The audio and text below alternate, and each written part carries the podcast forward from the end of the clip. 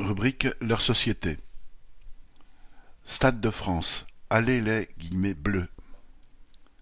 Samedi 28 mai, la police a chargé, gazé et matraqué pour, disent ses porte-paroles, maintenir l'ordre autour du Stade de France, à Saint-Denis. Le ministre de l'Intérieur Darmanin et le préfet de police l'allemand accusent la désorganisation des transports qui aurait été causée par les grévistes de la RATP et surtout les milliers de supporters anglais sans billets qui auraient tenté de passer par-dessus les grilles. Selon les chefs des policiers, on ne verrait de tels comportements que parmi les supporters britanniques. Ces excuses faciles et mensongères voudraient dédouaner les organisateurs et avant tout la police. La présence des supporters et leur nombre étaient pourtant prévus, de même que le mouvement des travailleurs de la RATP, mais visiblement pas les moyens suffisants pour faire pénétrer sans difficulté les spectateurs dans le stade.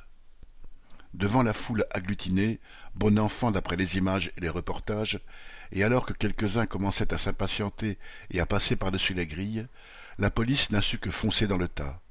Darmanin a beau dire aujourd'hui que, citation, grâce à la doctrine française de maintien de l'ordre, il n'y a pas eu de mort, il en a pris le risque ou, plus exactement, il assume le fait que son fidèle allemand en ait pris le risque. Ce préfet a été nommé pour cela, après s'être illustré à Nantes en faisant matraquer les spectateurs d'un concert, causant la mort par noyade de l'un d'entre eux. Il a couvert les arrestations, les gardes à vue, les bastonnades, les yeux crevés et les mains arrachées lors de la répression des manifestations de Gilets jaunes. Ce ne sont, selon les propres mots de l'allemand, que les faux frais du maintien de l'ordre contre ceux, qui ne sont pas dans le même camp, que l'État.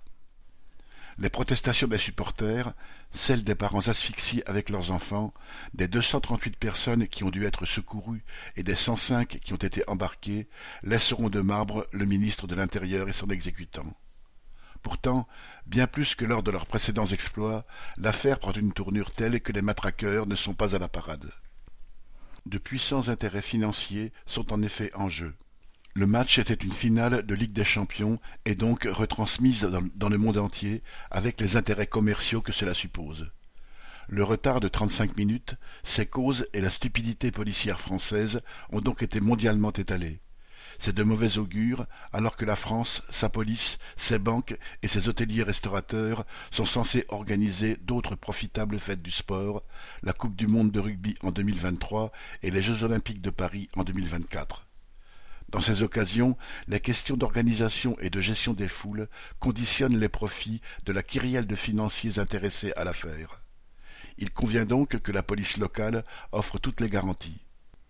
D'où l'inquiétude de Darmanin et l'Allemand, car, s'ils peuvent bien laisser mutiler des manifestants et gazer de pacifiques supporters, il est malvenu dans leur profession de menacer par incompétence les profits des puissants.